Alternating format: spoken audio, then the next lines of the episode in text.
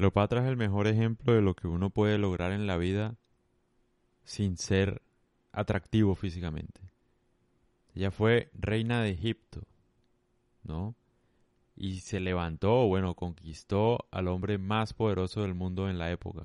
Yo no sé si alguien se alcanza a imaginar eso, pero es algo completamente absurdo. Es un man, digamos, que tiene todo en la vida.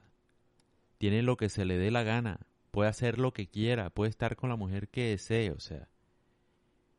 Y levantárselo, o sea, como estar con él. Formar, digamos, un tipo de relación, aún, sabiendo que el man ya había estado casado.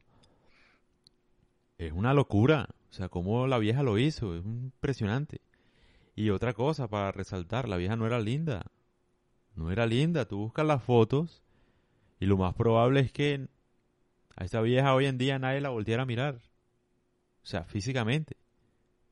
Tú ves en TikTok como 15.000 viejas buenas por segundo y ninguna se compara con lo que era Cleopatra o bueno, las imágenes de Cleopatra en su época.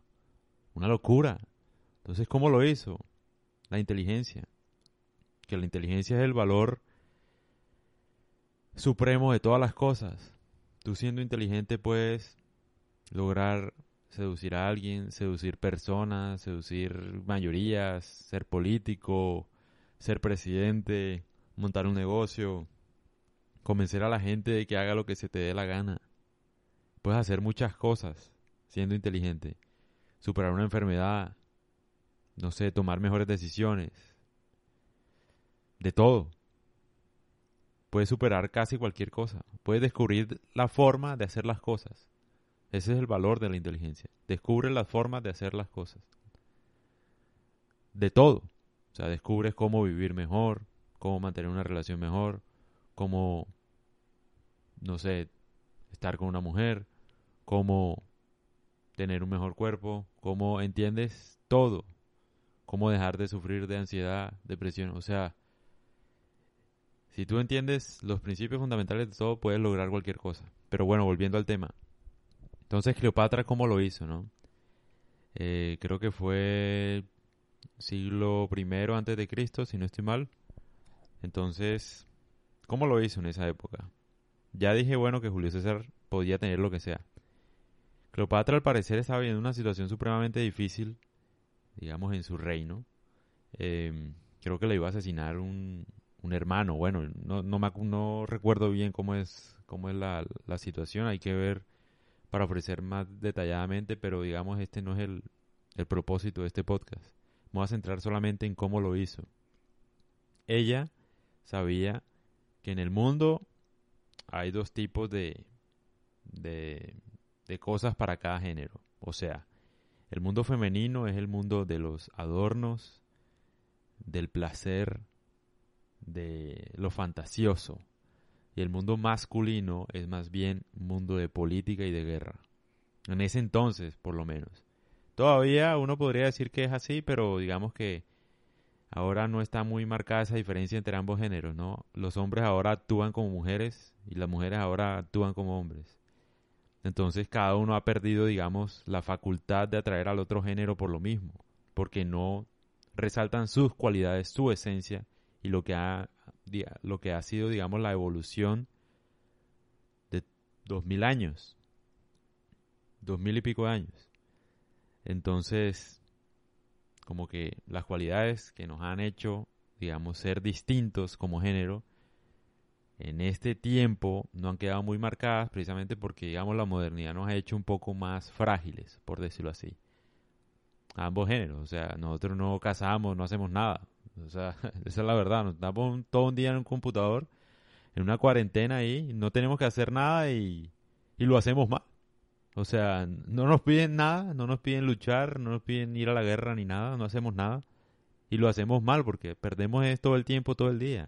No hacemos ejercicio, estamos gordos, estamos enfermos, o sea, bueno, en fin. Pero digamos, lo que Cleopatra hizo fue traer esas cualidades del mundo femenino de ella. O sea, aprovecharse de esa situación y combinarla con el mundo masculino. ¿Cómo? O sea, la vieja sabía que no tenía un atractivo físico importante, que la mejor forma de atraer a un hombre era produciendo fantasía. fantasía de divinidad, o sea, que su vestuario, sus adornos, sus olores, su maquillaje, la hicieran ver como si fuera una diosa, como si fuera bajada del cielo literal, como si no fuera de este mundo. En esa época, eso que hizo ella tuvo un gran impacto en Julio César, o sea, una cosa loca. Una cualidad fundamental de ella es que ella no mostraba tanta piel. Se burlaba de la imaginación del hombre, no mostrando tanta piel. O sea, usaba atuendos específicos para ella, o sea, que quisieran parecer dioses. Quisiera parecer, no sé, algo que no es de este mundo. Pero entonces eso lo que generaba en Julio César, por ejemplo, era el deseo no solo de estar con una mujer supremamente sensual, que no mostraba tanta piel, que incentivaba su imaginación, sino que además su imaginación resaltaba aún más porque quería estar con una vieja que no parecía de este mundo. O sea, ¿qué mejor que eso? No parecía de este mundo. Entonces, no es solo que era atractiva físicamente, o, o sea, no era atractiva, pero digamos, se vendía como una persona atractiva, como una persona, no sé, rara. Y aparte parecía una diosa, o sea, una cosa que no era común en ese entonces. Entonces el deseo aumentaba y ella lo sabía, ¿cómo lo hacía? La idea era esa, con poca ropa y tal, porque ella lo que buscaba era que Julio César pensara en ella todo el día. No solo cuando la viera, sino que se quedara pensando en ella en todo el día, que eso es, digamos, en lo que fallan algunas personas hoy. Ellas piensan que solo mostrar y ya. Hay como 15 mil millones de mujeres hermosas en TikTok. Tú pasas y pasas. Todas están buenas. Y te digo que es la vaina, que yo no pienso en ninguna. O sea, yo digo, oh, sí, está buena, aguanta y tal. Pero uno sigue pasando. Y la verdad es que yo no pienso en ninguna en todo el día. O sea, se me olvidan. No me sé ni sus cuentas, ni su nombre, ni nada. O sea, sí, en el momento uno dice, uy, está buenísima, pero después ya pasa a un segundo plano.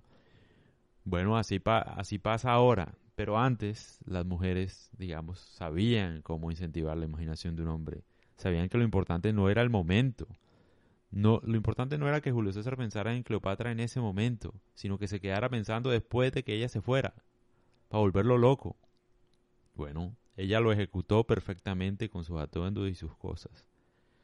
La otra cosa que ella hizo muy bien es que una vez ella estuvo con Julio César, le dio el máximo placer de todas las cosas. O sea, me imagino yo que fue una vaina única. De pronto hasta agregó otras mujeres, por ejemplo, en su, en su forma de dar placer. O incluso otros hombres. Uno no sabe cómo era en ese entonces me faltaría ahondar un poco más en esos detalles. Sin embargo, lo interesante era que después de darle todo ese placer, ella se distanciaba y era una coqueta fría, una coqueta que era supremamente extraño. O sea, imagínate tú, estás con una mujer, te da el mejor placer de tu vida, terminas de, de dar el placer, o sea, y de la nada la vieja no te habla, no te mira, se va, o sea, una vaina, uno queda loco, hermano. Bueno, ella lo sabía hacer, ¿por qué? ¿Por qué lo hacía así? Porque la idea era que Julio César deseara más.